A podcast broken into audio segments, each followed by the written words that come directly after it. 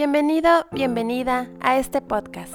Ponte cómodo, ponte cómoda y comenzamos. Bien, hoy vamos a platicar sobre los vampiros, uno de los temas que más ha generado tanto controversia como interés de la gente. Entonces, hablarlo un poquito de una manera más casual. Por ejemplo, tú te has topado. ¿Cuánto, ¿Cuántos vampiros crees que has topado, te has topado en toda tu vida? Yo creo que miles, puesto que en mi trabajo es mucho, cuando estaba frente al público, este, acompañando en sus procesos, pues es muy común que, que, vivas la experiencia de lo que es un vampiro energético, que en el área profesional pues se entiende como personas que pierdes energía cuando estás con ellas. Y como mi trabajo era acompañar en procesos difíciles, alguien que va a ver algún facilitador, pues no va a buscarlo porque está feliz, va porque tiene un problema. Y había problemas tan intensos que sí se sentía. Hay personas que era como si hubiera estado con ocho personas seguidas una hora tras otra y hay otras que eran muy ligeritas. Entonces sí detectabas qué personas te robaban la energía, a pesar de que pues en la escuela nos enseñaron a proteger nuestra energía si lo sentías un cansancio profundo por el tipo de dificultad y la persona que demandaba y tomaba tu fuerza. Pero, por ejemplo, ¿te ha tocado algún día atender a alguien que llegue diciendo, siento que le robo la energía a los demás? No, no lo reconocen. Pero sí me tocaba ver personas que su sola presencia se percibías que estaba absorbiéndote. El solo entrar la forma tan fuerte, demandante, exigente, terminabas como con un cansancio y eran a veces muy amables, pero la cuestión es que sí sentías un cansancio. En la vida diaria yo creo que quienes se dedican a cortar el cabello o los médicos, las enfermeras, en, tu trabajo que tenías antes como acompañando en, en el área del amor por el ejercicio, coach deportivo, pues también lo vivías, ¿no? Hay alumnos que pueden ser niños o adultos, no importa la edad, que te dejan sin energía y hay otros que te sientes como renovado. Hay gente que, que, llegó a poner así de que, que no creen que, que, la gente no se dé cuenta que es un vampiro, que creen que hay gente que es consciente que roba energía y lo hace a propósito. ¿Tú crees que sí o no? Tendría que haber un índice de maldad, que sí lo hay. Tendría que haber un índice de maldad. Y sí lo reconozco que sí lo hay. Si hay personas que con toda intención te quieren quitar tu energía. Pero con esa intención de quiero robarle la energía. Sí, sí, sí la hay. Hay como ese índice de maldad. Pero yo creo que es una minoría. Hay personas que se alimentan. Ejemplo, alguien que envuelve a una persona en una relación diciéndole cosas que el otro quiere escuchar, que detecta sus puntos débiles y que cuando ya la ve en esa sintonía, acaba destruyéndola emocionalmente. Entonces, intencionalmente acaba. Ejemplo de personas, de psicópatas que, que le dicen al hombre o a la mujer, porque ya hay tanto hombres como mujeres, lo que necesita, detectan que necesita. Entonces, yo voy a estar aquí, no te preocupes, todo, todo va a estar bien. Pero cuando la persona ya confía, entonces empiezan con que nadie te quiere, por eso estás sola, este, ah, para no sirves para nada, eres un inútil, si yo no estuviera, no sé qué harías tú. ¿Me explico? Entonces ya la someten y es como si se nutrieran del desgaste que tienen. Jefes que son agresivos, destructivos con sus empleados, yo sé que te vienen a la mente alguien que, que primero te dicen, muy bien, muy bien, lo estás haciendo muy bien, y después te sueltan una de, pues es que no, si no estuvieras aquí nadie te contrataría, o para qué sirves, o cosas así. Y entonces te dice, ¿qué, ¿qué pasa? Son personas que se alimentan del miedo y que se alimentan de doblegar a otros. Pero creo que, bueno, yo en mi experiencia creo que la más común para todos es más común toparse un vampiro en un trabajo. O sea, clientes. No, pero creo que es más común en clientes, trabajos. Porque no te ha tocado. No, pero, o sea, interactúas con más personas y es una situación de que la gente creo que se apresiona más porque son clientes y les da miedo tratarlos mal. O son jefes o compañeros de trabajo y no saben qué hacer porque están en una situación de que te sientes sometido. Ajá, entonces, por ejemplo, si te toca, empieza a detectar que un cliente frecuente te hace eso, ¿qué haces? ¿Lo mejor lo dejas ir? Yo sí lo haría. O sea, cuando yo detectaba algunas personas que absorbían mi energía y era un desgaste y que sabía que, que solo iba a perder energía en ese tipo de relaciones, mi, mi responsabilidad más grande era cuidarme. Pero quiero resaltar algo, ahorita que lo estamos platicando, sí ocurre también con personas. Y tal vez no te viene a la mente, pero hubo una chica que, que asediaba a tu hermano, ¿recuerdas? Mm, Que incluso me pidió asesoría profesional, así entró, y entonces le di asesoría y después lo perseguía en la empresa, que era su compañera de trabajo, y entonces empezaba a decirle, es que tú te sientes mal, yo te llevo al médico.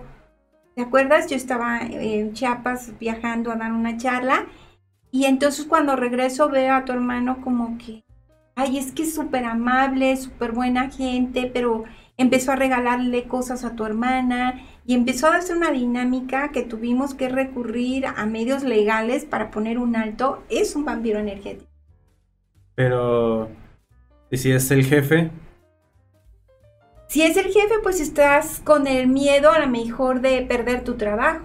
Pero si es tu pareja, es más fácil que te envuelvan y no te das cuenta porque está disimulado entre el afecto excesivo de que yo cuido de ti, que a todos nos halaga, y después la manipulación y la dependencia. Y de un jefe, pues dependo de él y quiero mi, a lo mejor mi trabajo me encanta y no quiero irme. Y algunas veces bajan tanto la autoestima de los empleados que el empleado ya siente que si se va de esa empresa se va a morir de hambre. Porque es un jueguito entre, wow, qué orgulloso estoy de ti, pero después te lastima tu ego, esto no sirve. Te pongo un ejemplo de alguien que, que en su empresa, su jefe, él le llevó una propuesta, el jefe la recibió y dijo, ah, mm, pero esto no sirve, está muy mal, no sirve para nada. Y después él la presentó como suya. El jefe la presentó Eso a la empresa. Y entonces el otro se quedó, vino conmigo al proceso y me dice, es que me robó. Y es que él dice que no. Y yo fui a reclamarle y terminé creyendo que era de él. Pero no es cierto, yo lo hice. Pero es que saben envolverlo. Son personas manipuladoras que te desgastan emocionalmente. Pero, por ejemplo, estábamos viendo mm, jefes, o sea, yo sé eso es lo más común, pero antes me dijiste que, que los niños son vampiros por naturaleza. Pero esta, bueno, esta palabra, la gente puede pensar, ay, todos los niños son malos, no, es como, más bien, pues, ¿cómo le explicarías? Absorben energía. Tienen mucha energía. Y absorben energía. Hacen un intercambio de energía contigo. Pero ¿qué pasa entonces con los, desgastan con los que se dedican a ser maestros? Salen muy cansados. No, pero o sea, no, ah, por ejemplo, no es como un cliente que ya no lo puede recibir, son niños, ellos no tienen la culpa de eso. Entonces, ¿cómo, cómo, cómo le hacen o cómo pueden hacerle los maestros o la gente que se dedica a dar clases para lidiar con eso? los maestros, los enfermeros, los psicólogos, toda la persona que por tu trabajo vas a seguir vinculado con personas que pueden tomar de tu energía, tienes que aprender a cuidar de ti poniendo límites, ¿verdad? O sea, sabiendo por qué estás ahí, ¿sí? ¿Para qué estás ahí? Y poniendo la pasión de tu trabajo sobre el desgaste que vas a tener, pero aceptar que va a haber un desgaste. Por ejemplo, las enfermeras que trabajan con personas que están muriendo desahuciadas, pues constantemente su trabajo va a ser constante desgaste de energía. Pero si es su pasión, ellos al salir y por el mismo gozo de lo que hacen, van a renovar esa energía. Pero, digamos, yo trabajé con unos niños y me robaban mucha energía, era muy desgastante. Y tú, tú me acuerdo, tú me dices que lo que siempre hay que hacer es darse un baño. Ujú. Pero, ah, de algunas ejemplo, herramientas ajá. técnicas. Pero, por ejemplo, cuando te bañas, o sea, ¿de qué, o sea, ¿qué ocurre en un baño? O sea, ¿qué, cuál, qué es? Que lo, que lo que ocurre en un baño que no ocurre en otras cosas para limpiarte de, de Ah, todo que eso. es que es muy sencillo y me encanta que lo recuerdes.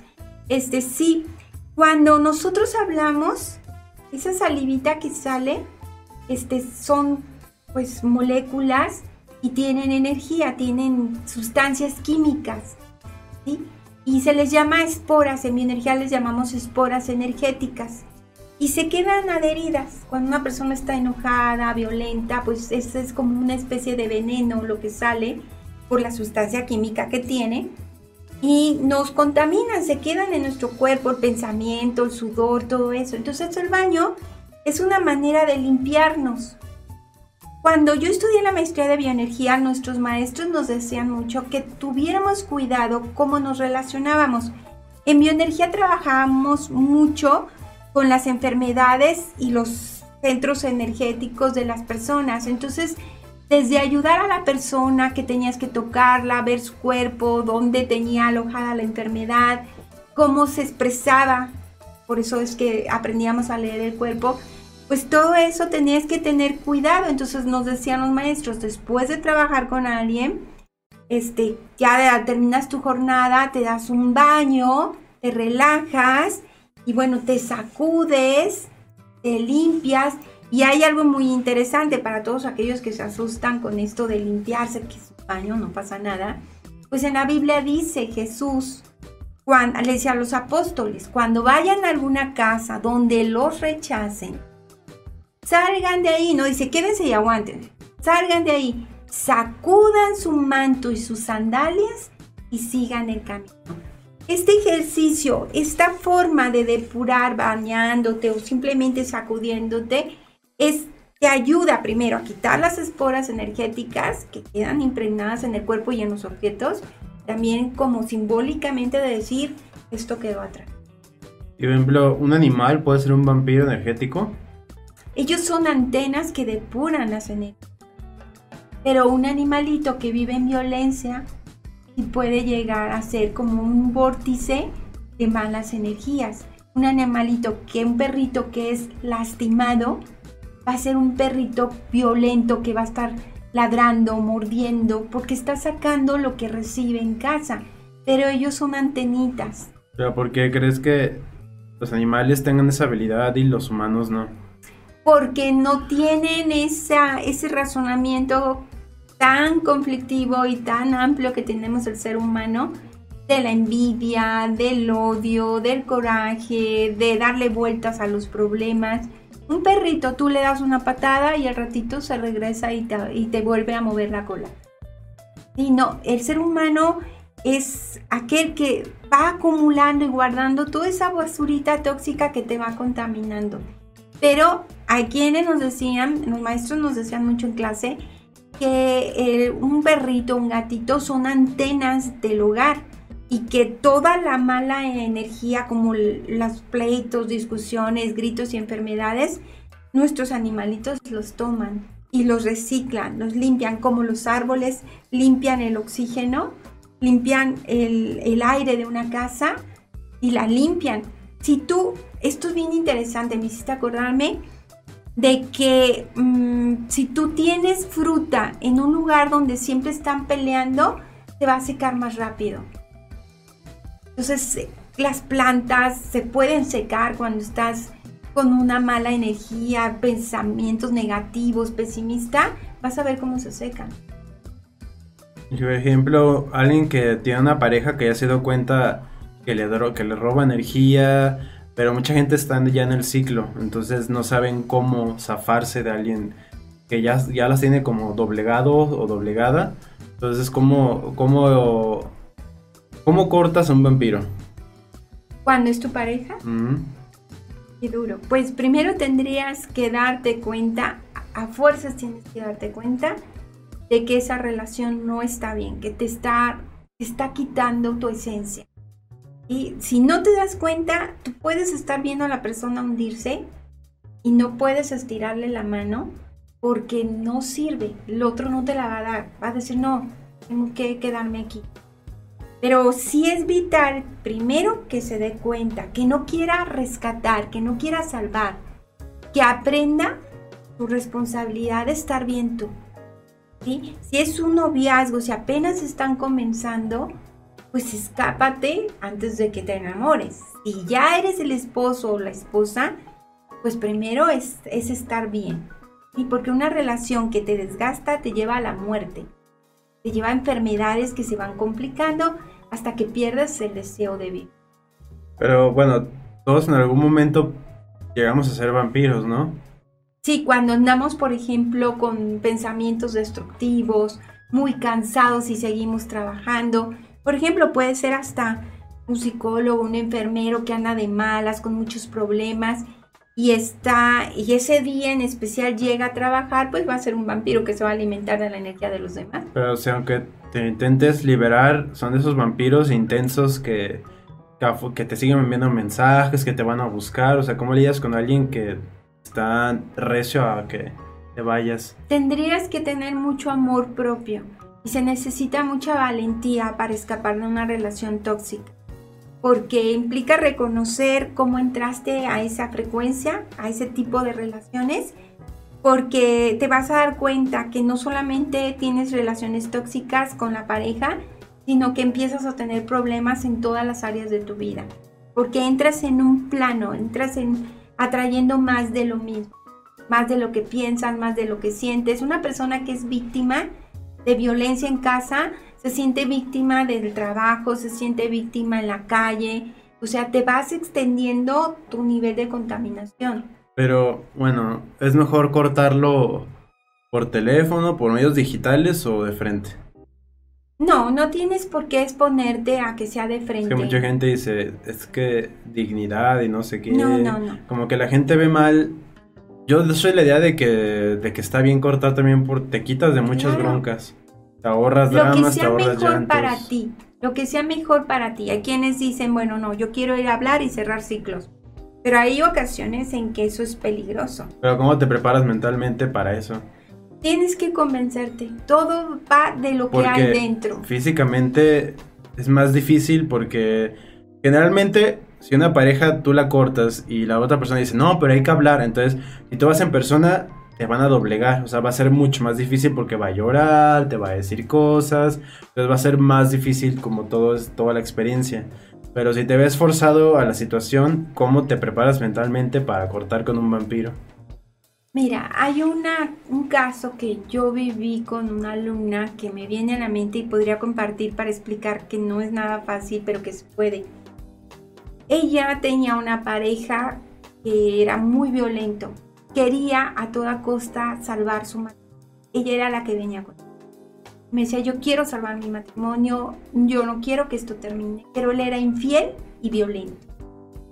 Y bueno, en, una ocasión me dice, voy a hacer todo por salvarlo. Entonces ella le dice a su marido, ¿por qué contratas prostitutas? ¿Por qué me eres infiel? ¿Por qué no tratas de hacer lo que haces con ellas conmigo? Pero ya salvemos nuestro matrimonio, yo ya no puedo seguir con esto porque él era muy cruel, tremendamente cruel. Entonces él le dice, ¿quieres saber lo que hago con las prostitutas que contrato? ¿Y estás dispuesta a hacerlo? Y esta chica le dijo que sí. De hecho, esta historia está en uno de mis libros que publiqué. Está en uno de Panorama, que habla del divorcio, de las causas por las que nos divorciamos. Y esta mujer le dijo, sí, quiero hacer todo por salvar mi matrimonio. Ella estaba convencida que se había casado y que no podía divorciarse porque eso no estaba bien visto en su familia. Pues ella acepta, acepta y va, se van a un hotel, a un hotel de paso, y él le dice, bueno, pues si tú ya no quieres que contrate prostitutas, te voy a hacer lo que hago con ellas. Y ya tú me decides si quieres que siga contratando prostitutas o la hago contigo. Una escena horrible. Yo solamente la había tenido una sesión, ella me había dicho que quería salvar su matrimonio. La siguiente sesión que la veo ya había pasado esto que te estoy contando. Ella llega y cuando viene la segunda vez parecía un muerto. Los ojos no brillaban. Era como si no hubiera vida en ella. Le pregunté qué le pasó y me empezó a contar esto que te estoy compartiendo. Él la llevó al cuarto la violó. Era su esposo, pero la violó.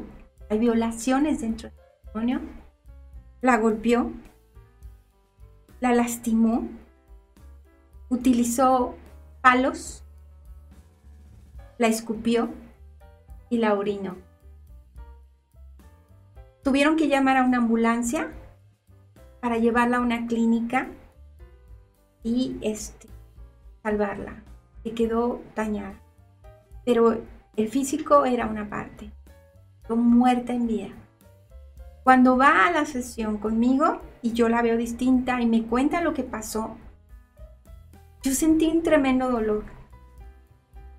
Pero mi obligación es no juzgar y ayudar hasta donde la persona me permite. Es muy duro porque tienes que respetar el lugar del otro. Y yo le pregunté, ¿qué puedo hacer por ti? Y su respuesta me dejó paralizada. Me dijo, ayúdame a salvar mi mano.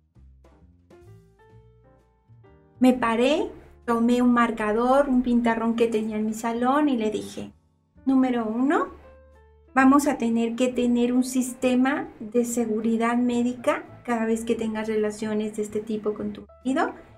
Vas a exigir que la ambulancia esté fuera de la habitación para que no corras el riesgo de Vas a pedirle que te orine, que te escupa, pues no sé, de la manera más digna para quieres pídele que del cuello hacia abajo, no lo sé, tú dime cómo puede ser lo más digno.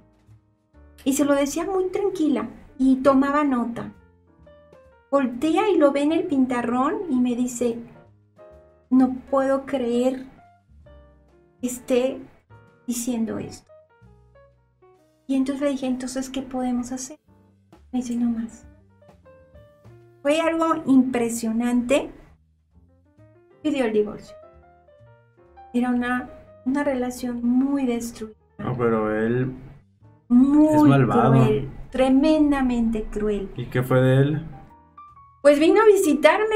¿Y o sea, sí lo conociste? Sí, ¿Y cómo era? O sea, ¿sí tiene energía pesada? terrible. Vino de hecho con una pistola al consultorio a hacerme daño. Y pues mi secretaria no lo pudo detener cuando cuando yo me di cuenta él ya estaba dentro de consulta gritándome. Este, pues me protegí mentalmente porque yo no uso armas. Este, recuerdo ese momento, no sé qué me dijo, sé que estaba muy exaltado. Sinceramente yo lo que hice es orar por el interior, mirarlo a los ojos, al entrecejo, cuando alguien está violento, verlo al entrecejo para no mostrarle miedo. Él era un hombre muy grande, yo soy una persona bajita. Respirar tranquila, mirarlo sin lo menos que pudiera mostrar el temor, tranquila y por dentro orando. No sé qué empezó a decir, terminó de decir. Este, me miró, dijo algo más y salió. Nunca más lo volví a ver. Nunca supe qué me dijo. Sé que venía enojado, sé que venía amenazante, sé que venía con un arma. Este, se fue, no sé por qué, pero nunca más volví a saber. Nunca más. Pero sí son Pero sí personas. se divorció la... Sí, sí se divorció porque ella la seguí viendo y cambió totalmente su aspecto físico, su forma de vida, su salud mejoró notablemente y pues son riesgos. Cuando tú asesoras a alguien, tú no sabes si ella le va a decir a su pareja que, que tú ayudaste a tomar esa decisión, que entre comillas ayudas porque tú no puedes influir pero pues saben dónde estás, dónde está tu oficina y corres muchos riesgos. Es que, bueno, muchos vampiros, la verdad es que agarran, de- te pueden agarrar de bajada. Hay gente que literal nada más te busca para contar, "Eh, me pasó esto, y te agarran de excusado básicamente Sí. para orinarte encima e irse. Sí, y dejarte. y uno se deja. Y muchas veces los abres, los abres y se ponen más necios. Entonces, ¿cómo abres a alguien así? Tienes que tener mucha claridad de qué quieres. Ella se fue convencida, pero solo pudo convencerse cuando le regresé su información. Si yo le hubiera dicho, no, no, déjalo, eso no es sano, ella no, la- no lo hubiera hecho jamás. Pero él era, él era un vampiro. Él era un vampiro y un ser humano muy destructivo. Por ejemplo, cuando el día que lo viste y cuando él salió, ¿sí sentiste que te drenó energía? Sí, y sí sentí que me salvé de milagro. Y no fue la única vez en mis asesorías pasé experiencias de ese tipo. Pero pues es tu vocación la que gana, el amor que sientes por lo que haces y pues las herramientas que aprendes a tomar de la vida y que yo sí me llegué a convencer de que ángeles y Dios mismo me protegía siempre y sigo creyéndolo. Pero que, porque, que Dios está siempre ahí, porque el, el ser humano tiene esta función de robar energía. ellos aprenden del entorno en el que se desarrollaron. Yo he escuchado mucho que los asesinos seriales, algunos tenían unas familias muy hermosas, pero todos los análisis que he hecho de asesinos seriales, todos, a pesar de que dijeron que tenían una familia muy hermosa, cuando escarbas un poquito encuentras los factores alarmantes, los focos rojos. Desde una madre que, que no tomaba conciencia de lo que pasaba, que podría parecer amable, pero en realidad era una madre solapadora. Entonces, todo viene de la formación del ser humano. Y bueno, también puede haber una alteración en su sistema nervioso que haga que desde el nacimiento sea una persona mala y peligrosa. Porque tiene adormecida esa zona del cerebro que te hace ser empático y sensible al dolor de los demás. Pero no son tantos casos. La mayoría son personas que por su historia de infancia deforman esa, esa manera de expresar sus emociones. Yo creo que son más comunes de lo que uno piensa, pero más bien es darse cuenta a tiempo de, de quiénes son para frenarlos y alejarlos, porque cualquier situación que conlleve un tipo de daño a otros siempre escalan.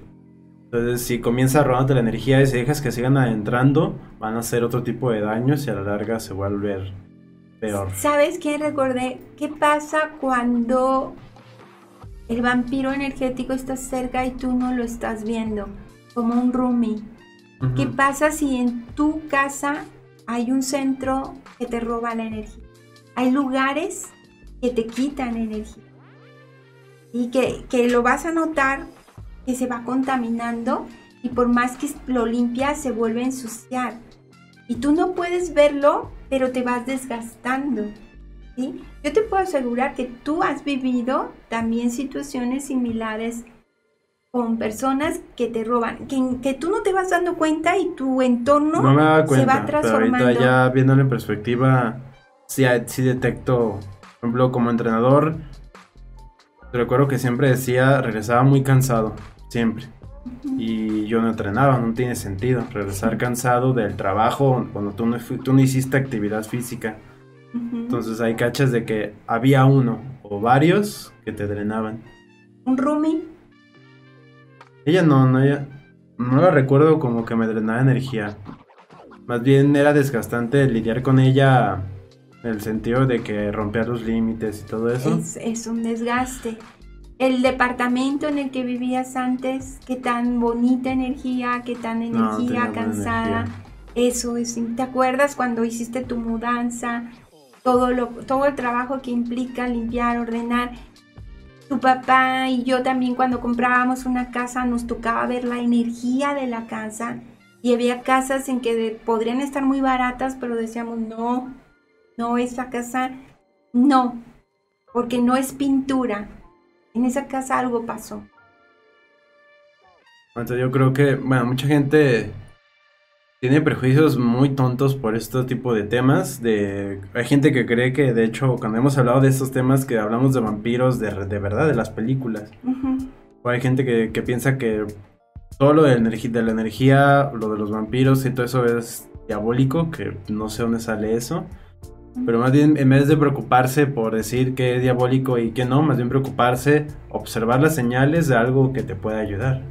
Ajá, y bueno, eh, para los que se preocupan por toda esa parte, en la Biblia se menciona varias veces el ponerle nombre a las emociones que quieres expulsar. Eh, un día iba Jesús caminando y se encuentra a un hombre violento y le pide ayuda y Jesús se acerca y le dice, ¿quiénes son? Y le contesta una voz, bueno, ahí viene la palabra, que dice, somos muchos, nuestro nombre es Legión. Y él expulsa a esos demonios y los manda que se vayan a un grupo de cerdos que estaba en el camino porque pues, esa legión le decía, dinos a dónde nos vamos. Y les dijo a ese grupo de cerdos y los cerdos, y los demonios salen, se meten a los cerdos, y los cerdos se lanzan a un precipicio. Y bueno, esta parte habla de las energías, habla de expulsar, habla para psicología, es importante, o para bioenergía, para nosotros no es como los demonios, pues no, en psicología no ves nada de eso, ni en bioenergía tampoco, pero para nosotros se interpreta como ponle nombre al problema que tienes. Neurosis, esquizofrenia, este, bipolaridad, este, hiperactividad, o sea, ponle nombre a tu demonio, es decir, a tu problema, para poder curarlo. Y sácalo, expúlsalo y tíralo. ¿sí? Entonces, yo creo que si abrimos nuestra mente vamos a comprender muchas cosas y aprender. Cuando se le pone vampiros energéticos es una manera simbólica de trastorno de personalidad. Yo creo que hay que observar. Entonces, esa es como su tarea, observen y se van a dar cuenta que es muy probablemente haya un vampiro en su entorno. Y nos vemos hasta el siguiente episodio. Hasta pronto. Gracias por acompañarnos. Te invitamos a que te suscribas al canal de YouTube Minimalismo Simple y seas parte de esta maravillosa comunidad.